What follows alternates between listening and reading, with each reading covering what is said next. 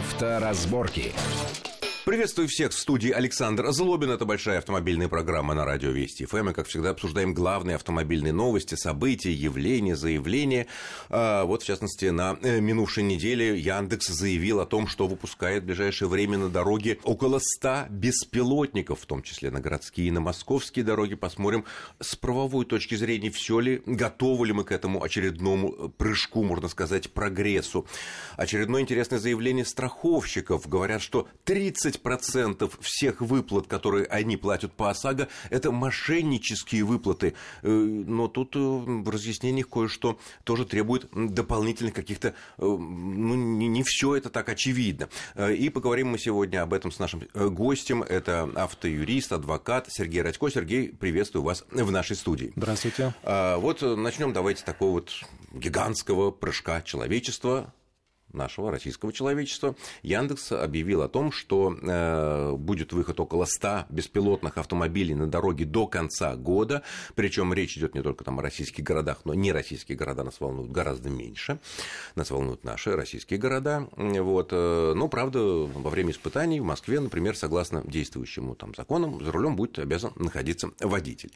Мой главный вопрос. У нас наши законы, наши правила дорожного движения, наш КОАП, все готовы к появлению беспилотных автомобилей. Или лакун больше, и в эти лакуны мы можем начать проваливаться. Однозначно, пока действующий закон к этому не готов, потому что по правилам дорожного движения в автомобиле должен быть водитель, а по кодексу за все нарушения отвечает водитель либо собственник автомобиля. Соответственно, получается, что какой бы ни был автомобиль, а, супер навороченный, со всеми системами, умный и так далее, но у него должен быть водитель. Вот то, что водитель управляет автомобилем при помощи всяких вспомогательных систем, э, там, парковочный ассистент там, и так далее, и так далее, да, это все это все системы, которые ему помогают, но э, все равно обязанность контролировать движение транспортного средства, пускай при помощи всех систем, да, лежит на водителе. Поэтому пока, э, к счастью, наверное, да, нельзя просто взять машину, напичкать компьютером и отпустить ее в свободное плавание по городу, пускай она катается С там. пассажиром на заднем сиденье да, или даже пустая, да. посылка, да. Именно да. поэтому, кстати, Яндекс особо обратил внимание, что,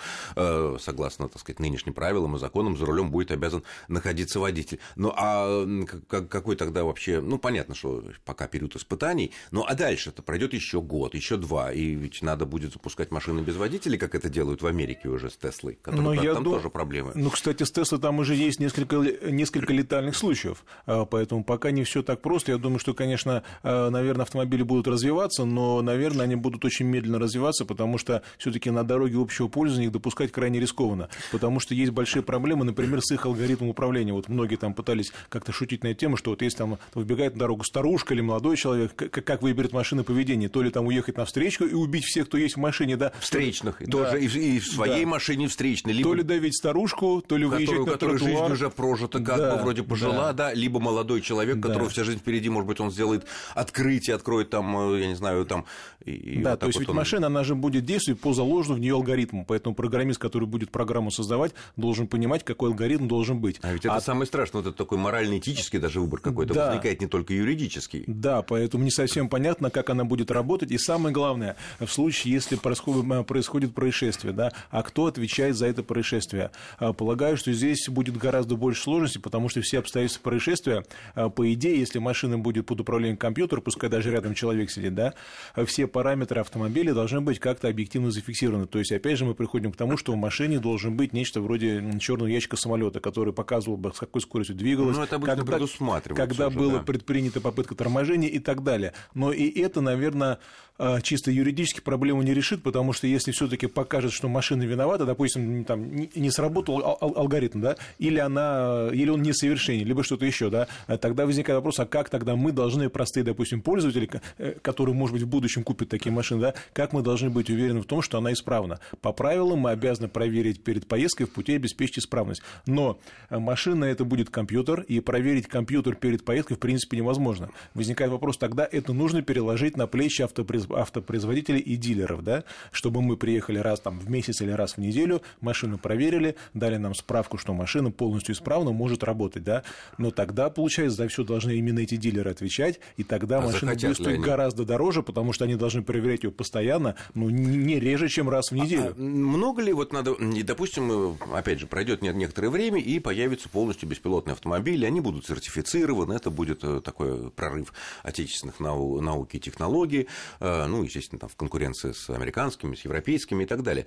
Много ли серьезных изменений в законы потребуется вносить? Потому что у нас часто законы ну, довольно долго проходят, обсуждаются и так далее. И не станет ли вот как раз юридическая часть препятствием к, расшир... к распространению вот этой передовой технологии? Думаю, что станет, потому что нужно, во-первых, продумать, как это э, хотя бы начать, да, а во-вторых, в процессе эксплуатации будут возникать все новые новые проблемы, все новые новые неисправности, все новые новые причины неполадок. Например, произошла неполадка в автомобиле, а автодилер заявит, что машина, была, допустим, неправильно эксплуатировалась, или мы не приехали вовремя на ТО, не проверили ее на этой неделе, из-за этого компьютер дал сбой, а потом мы знаем, что сейчас у нас все практически в интернете, все программы через интернет, все управление через интернет, а если какой-то сбой глобальный в интернете, и машина будет вести так, как ей захотелось, а не так, как должно быть. А тут же возникает вопрос, да, вопрос даже если в машине есть некто вроде водителя, который может перехватить управление в критической, в критической ситуации, да. Но для этого но... у него должен быть опыт, права, Не только опыт, сказать, но то, вот что... простая ситуация, вот перед машиной выскочил человек, и машина вроде бы должна затормозить. А в какой момент мы должны понять, что вот она не тормозит, не реагирует, и мы должны принять решение, что мы сами включаем управление ручное, начинаем давить тормоз, Вообще, а идут я думаю, секунды. что если мы представим себя на, такой, на таком месте, я думаю, сразу давить на тормоз надо, не дожидаясь действия машины.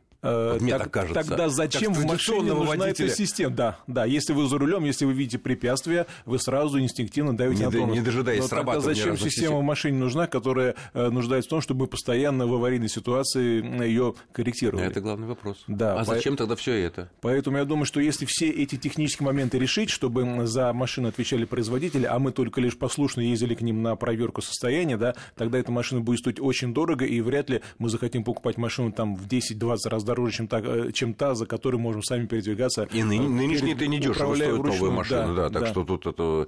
Так что я думаю, что э, и с технологической, и в том числе с юридической, экономической точек зрения э, ожидать, что в ближайшие там, 10 лет на улице наших городов наполнят беспилотные автомобили, это Возможно, без отдельные водителей. полосы, отдельные улицы, отдельные участки, может быть, это будет в, в плане Но тогда нам, обычным, традиционным водителям запретят туда ездить, чтобы мы да. своим... А наши города не готовы к тому, не, чтобы там да, еще эту полосу да, забрали. С нашим некомпьютерным мышлением мы не мешали компьютерному такому высшему разуму передвигаться так, как он считает нужным. Скорее вот э, там вот КАМАЗы собираются делать беспилотные э, свои грузовики э, карьерные. Ну, в карьерах там, да, ну чего. Ну, там ну, других машин нет, там не, нет, там, там, нету, там нет других как да. бы, машин. Вот ей будут ездить эти карьерные КАМАЗы там и возить песок или там щебень или что.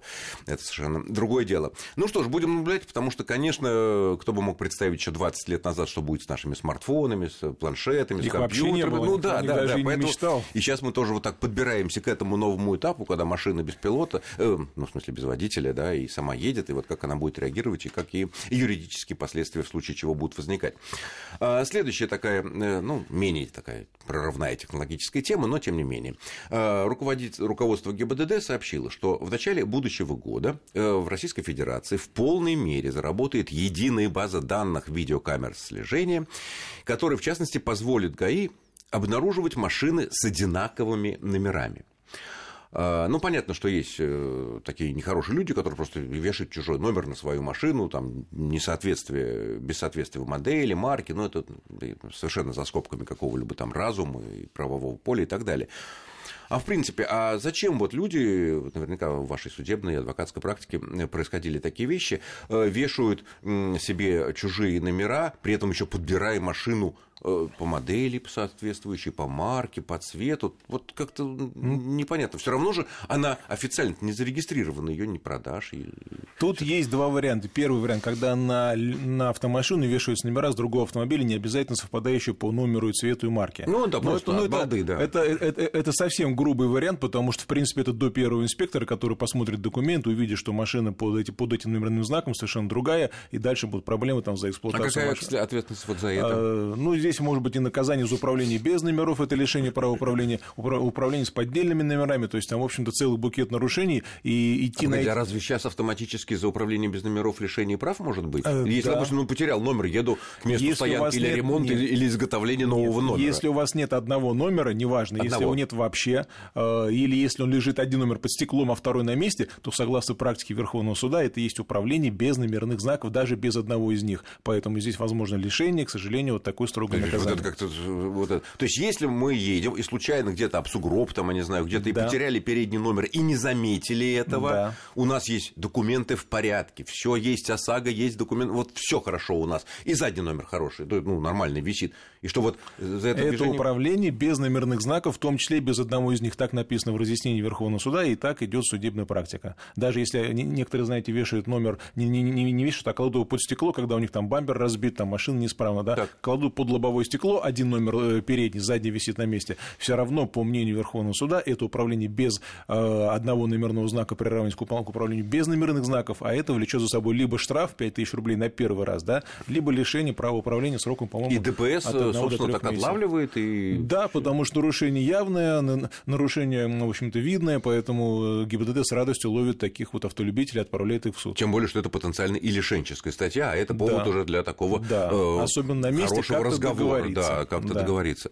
Так, интересно. Хорошо. А если, допустим, вот такая более глубокая схема э, с вот этими двойными номерами, когда человек, люди подбирают машину похожей, ну, такой же марки, такой же модели, там, такого же цвета, ну, год выпуска там сложнее, конечно. И что, это регистрируется в ГАИ как абсолютный двойник? Такого Нет, быть не это, может. знаете, Я это думаю, что скорее... даже если дать взятку какому-нибудь человеку в регистрационном, э, в МРЭО, там, да, где машины регистрируют, система сама не даст зарегистрировать. Э, здесь, скорее всего, схема по изготовлению поддельного автомобиля, да, она основана на том, что таким образом легализуется машина, которая легально не может быть выпущена на дороге. То есть это может быть угнанная машина, это машины с перебитыми номерами, не растаможенные, собранные из двух-трех деталей и так далее. А потому что их на учет поставить законно невозможно. А тогда просто мошенники берут и подделывают регистрационные знаки от реально существующего автомобиля э, той же марки, модели цвета. А где они берут-то их? Э, находят? Это же такая база данных должна два, быть. Потому что вот угнали варианта. мы, ну не мы, нехорошие люди, угнали машину какую-то, ну, которая попалась там под заказ или не под заказ, это уже десятое дело. И вот мы угнали и начинаем искать на просторах э, баз нет, данных нет, двойника. Или мы сначала очень просто. находим Во-первых, базы эти жертву. доступны, они продаются. То есть, если мошенники работают с какими-то, ну, там, условно говоря, машинами марки Ford, они прекрасно понимают, что таких машин очень много, там, Hyundai и так далее, наиболее распространенные, да. Откуда они берут информацию? Во-первых, из ГИБДД все таки есть какая-то утечка информации внутри, изнутри.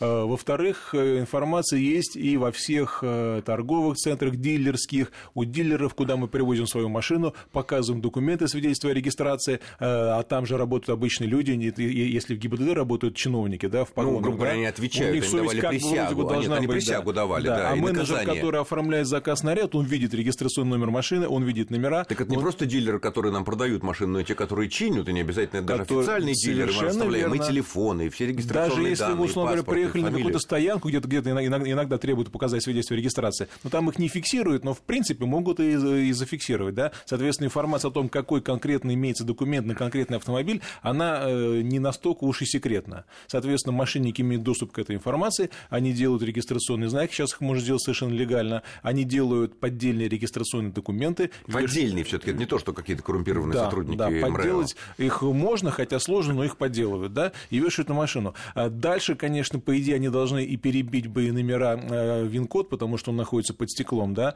э, перебивать не всегда, ибо это, ибо это довольно хлопотное занятие, но, в принципе, это делать нужно, потому что иначе, посмотрев на документы, инспектор просто глянет под стекло и увидит ВИН-код. Раньше нужно было лезть там под капот, искать ВИН-код, он мог быть грязный, не всегда видно, не всегда ну, это заметно. Я не видел, чтобы инспектора смотрели Я тоже ни разу не видел, чтобы они смотрели вин-код, даже если он находится под стеклом, его хорошо видно, ну инспекторам ну, да. это почему-то неинтересно. Инспекторы две, два действия спрашивают, как вы себя чувствуете, голову в салон, ну, понятно, да? Так да. Сказать, носом поводить, ну, святое дело, ладно, пьяных надо ловить, естественно. И потом посмотреть там ОСАГО, документ, все езжать. Э, да, поэтому сейчас как будет работать система, непонятно, потому что э, если, например, машина в Москве, э, в Москве с одним номером передвигается, да, и точно такая же машина, допустим, зафиксирована, зафиксирована камерой в Владивостоке, система должна как-то анализировать всю эту информацию. Вот, наверное, эта система, можно предположить, мы потом, конечно, разработчиков как-нибудь позовем ближе к делу, так и будет, что система не понимает, каким образом одна и та же машина, она же не знает, какая из них официальная, какая ну, левая. Можно да? оценить, например, с точки зрения, где живет ее собственник. Ну, Если ну, живет допустим, в Москве, но, да, вдруг но система не знает, где, да, какая машина правильная, а какая неправильная. И, ну, она видит, что э, такая машина находится одновременно в двух разных э, городах, да, а дальше уже да. выясняет, кто собственник. Мы продолжим этот разговор буквально через пару-тройку минут после очень короткого перерыва. Не отключайтесь. Авторазборки. Авторазборки. Итак, мы продолжаем нашу большую автомобильную программу в студии Александра Злобина и Сергей Радько, адвокат-автоюрист. Обсуждаем, продолжаем обсуждать тему баз данных, э, камер ГИБДД и как будут ловить э, нас, ну, не нас, конечно, а людей, которых подлежат поимке и наказанию. Вот еще возникла такая тема, что э, сообщается о разработке некого нового механизма отлавливания тех водителей, которые были лишены прав за, ну, там, за нетрезвое управление, в нетрезвом состоянии или за встречку, и которые продолжают ездить и предлагают разработчики такой вариант, что э, внести в специальную базу данных номера и данные автомобилей, собственниками которых являются вот эти лишенцы, да? И когда камеры видят такую машину на дорогах, передается там ближайшему посту ДПС или ближайшему экипажу ДПС, и к этим машинам повышенное внимание. Понятно, если там едет э, хорошая жена вот этого лишенца за нетрезвое состояние, то а у нее права, все нормально, она не пила никогда, все отлично, ну, проверят и отпустят. А вот если он собственник за рулем, который был лишен прав, вот тут-то и взяли. А это уже, там сказать, и большой, огромный штраф, это и арест, возможно, и так далее, и так далее. Эффективна такая мера будет? Э, такая мера будет эффективна, но я не слышал уже несколько лет назад. Действительно, она внедряется, может быть, она будет совершенствоваться, расширяться. В принципе, это довольно простая система, потому что если собственник машины лишен права управления, о чем ГИБДД, конечно, знает, да, то, в принципе, наверное, не составляет никакого труда напротив его машины в базе данных поставить отметочку как-то, чтобы камера, фиксируя машину, э, проверяла этот номер по всем базам данных. И если, если действительно значится собственник как лишенный права управления, наверное, камера должна сообщать ближайшему патрулю о том, что едет машина, которая необходимо особое внимание. И такое бывает, нередко мы наблюдаем, когда машину из потока выцепляют почему-то, да. Это в том числе по той причине, что система эту, эту машину увидела, сообщила инспектору, что едет машина, э, собственник которой значится как лишенный права управления. Тогда проверять, не сидит, не, не сидит ли этот лишение за рулем, и если нет проблем, если это не он, а знакомый или родственник, то проблем нет. Если это он, тогда начинаются наказания те, о которых вы сказали. Да, понятно. Ну что ж, ну дело, в принципе, на самом деле хорошее. Да. А, я думаю, 2-3 минуты потерянного времени, если это была жена лишенца, например, например, или там отец, или там дети лишенца, ну, имеющие право управления, то ничего страшного. Или он продал машину после лишения, она ему не нужна в ближайшие два года. Тоже а, ну да, у него фитнес, он пешком да, ходит, да, да, и, соответственно, кстати говоря, продала, а, а номера остались те же. Номера остались те же, потому что у покупателей есть 10 дней на их изменение. Не, да, даже не, не на изменение номеров, а на изменение в То есть, базе данных. Тогда можно дать такой юридический совет покупателям бэушных автомобилей. Смотрите, не лишен ли продавец прав за что-нибудь. Пусть он предъявит вам права. Я не знаю, как Но проверить. это незачем, потому что если вы купили машину, я советую как можно быстрее ее переоформить, потому что за те 10 дней, что вы катаетесь, не, да... погодите, мы переоформим на себя, но номер-то останется тот же, ну и что? который в базе висит. В базе будет... Нет, в базе будет висеть изменение собственника, а, собственника да, уже, да. поэтому э, останется лишь номер автомашины, а собственник, который лишен, уже из базы пропадет. И, соответственно, и номер пропадет. А, нет, номер останется в базе, но, но в базе, уже, но не уже будет привязки этого галочки, номера к лишенному да, без, лицу. Без да. галочки или там да. выделения если, конечно, все корректно сработает, а то ведь может быть так, что информацию поменяют, а лишение не берут. Ну, вообще, да, тоже возникает очередная проблема при покупке бэушных автомобилей. Ладно, следующая тема. Э, руководство Российского союза автостраховщиков проводило большое мероприятие и заявило, в частности, что в прошлом году треть от общих выплат по ОСАГО э, это были страховое мошенничество. Вот просто такая цифра удивительная, что называется. При этом э, основным видом страхового мошенничества называют предоставление поддельных полисов ОСАГО. Ну, хорошо, это не вопрос, да, поддельный полис, это ясно. Э, оформление там договоров страхования задним числом, но тут уже вопросы к страховщикам. Безусловно. Те, которые оформляют, извините, задним Даже числом. Даже к агентам, потому к агентам, что ну, есть агентов. к страховому сообществу. Кому не, так сказать, это самое. Если из ваших рядов нашлась такая вот нехорошая человек, человек, там черная овца, и задним числом оформляет, то на себя надо обратиться, а не говорить, что там кто-то их обманывает. Завышение стоимости имущества и завышение суммы ущерба. Опять же, завышение стоимости имущества, это оценка стоимости машины, которая пишется в полис либо ОСАГО, либо КАСКО, да? Ее кто делает-то? Ее делает тот же самый представитель страховой, страховой компании. Более того, если он видит, что машина стоит дешевле, чем она заявлена, но ради бога не страхуйте такой автомобиль, потому что если он реально стоит дешевле, то нельзя брать на себя обязанность платить за него 5 миллионов, если он стоит там полтора или два. Нет, нет, нет, ну за заведомо завышенную стоимость автомобиля, э, страх, полную страховую стоимость, э, владелец ведь не может сказать, я хочу, чтобы меня застраховали, я считаю, что машина машина стоит 2 миллиона, а на самом деле она стоит миллион. Да, то есть, и то без есть по такой страховой стоимости страховщик, конечно, не может такой договор заключить. Но он заключает, и руководство, так сказать, страхового заключает сообщества не... говорит, э, что это самое, что вот нас обманывают, вот какие нехорошие все вокруг. Хотя на самом деле без, э, опять же, представителей страхового сообщества этого не происходило. Другое дело, что у того же агента, чем выше цену он поставит, чем, тем выше страховая тем больше премия. стоимость, конечно, с которой самого полиса, будь то ОСАГО там, да, или КАСКО, и, и тем больше ему процент.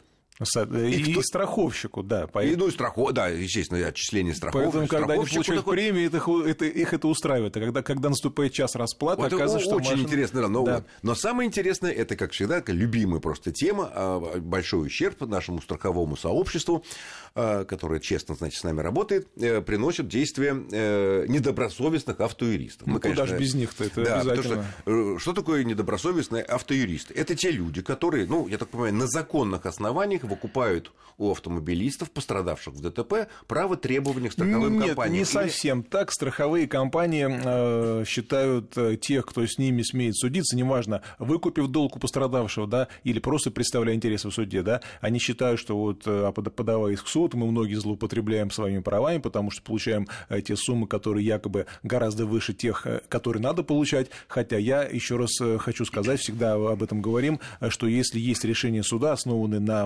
материалах дела, да, где есть экспертиза, где есть оценка, не оспоренная страховщиком, или он не смог убедить суд, что эта экспертиза неверная, да, то есть то решение говорить, суда вступило в силу. Конечно. То говорить о том, что на основании решения суда и суда идет обман, это просто не доверяет нашей судебной системе. Хотя к ней тоже есть вопросы, но тем не менее, если уж вы не верите оценке, ну попросите новую экспертизу. Ну, все равно получается так, что если мы там либо передаем право требования на возмещение ущерба какому-то юристу по договору, либо просто привлекаем какого-то юриста в нашем судебном разбирательстве со страховой компанией, если мы э, считаем, ну, откровенной, заниженной там, стоимость ущерба там, и так далее, и так далее, то э, суд принимает решение, и какое здесь может быть мошенничество, какое здесь Иногда... будет недобросовестность, я не понимаю, если суд рассмотрел, как вы сказали, все пункты, связано с чем? Решение. Иногда связано это с тем, что, используя некоторые э, нормы закона, можно немножко страховщика обыграть. Например, если иск предъявляется по ОСАГО, да, э, то по ОСАГО это здесь действует закон о защите прав потребителей. Впрочем, по КАСКО тоже. Поэтому, если страховая компания находится в одном городе, а пострадавший в другом городе, он может предъявить такой иск у себя по месту, по месту своего жительства. И страховой компании иногда затруднительно ездить в суд, если он находится там за 100, 200 или 1000 а. километров. Они как бы об этом решении суда не знают и думают, что все хорошо, что, что иска нет, дела нет, а их не известили, без них рассмотрели дело, они не явились, и, и о том, что есть такое решение суда, они узнают только в момент, когда мы приносим исполнительный лист в банк, банк списывает деньги с их счета, и оказывается, что было такое решение суда. Но на самом деле это не очень убедительный аргумент, потому что любой суд старается от ответчика известить. Э, просто у страховых компаний очень много адресов, филиалов, э, бывает приходит повестка в один адрес, а юристы в другом сидят. В итоге они узнают о списании денег именно когда вот мы предъявили а вот решение суда к исполнению. Такой момент. Вот если, допустим, э, страховая компания говорит, ну так, у вас ремонт, значит, вам 100 тысяч рублей хватит для того, чтобы привести машину в первоначальный вид, все хорошо. Мы проводим там независимые экспертизы там, с юристами, с э, экспертами, и выясняется, что на самом деле по-хорошему, тут на 400 тысяч, например, да, вот, э, и суд, допустим, принимает, да, он рассматривает документы, представленные сторонами, да, считает, что да, скорее тут, ну, не 400, ну, там, 350 тысяч положено выплатить, да, страховая компания обязана это выплатить, правильно я понимаю? Если есть решение да, суда, да, оно должно быть исполнено, да, если не оспорено. конечно, да. А при этом штраф какой-то э, положен для страховой компании, если суд удостоверяется, что, ну, явно был обман. Ну, ребят, ну, если тут, тут на 400 Да. эксперты насчитали, а вы-то хотели впарить человеку всего 100 тысяч. И вот как раз на разницу между той суммой, которую взыскивает суд в качестве недоплаты, да, Так, так, так. и выплаченной страховщиком, так называемой неоспариваемой суммы, да, начисляются проценты, в том числе и по закону или, или, или Штраф. об ОСАГО, да, штраф, или Который получает о государство. защите, нет, штраф, нет, начисляется неустойка в размере 1% за день, да, но она не должна быть выше той суммы, которая присуждается, всё да, понятно, то есть- и потом еще штраф в размере 50% от э, общей Иногда суммы. суды помогают нам бороться со страховыми Да. компаниями, и это довольно больно бьет по страховым компаниям, что и приводит к таким причудливым заявлениям. Да.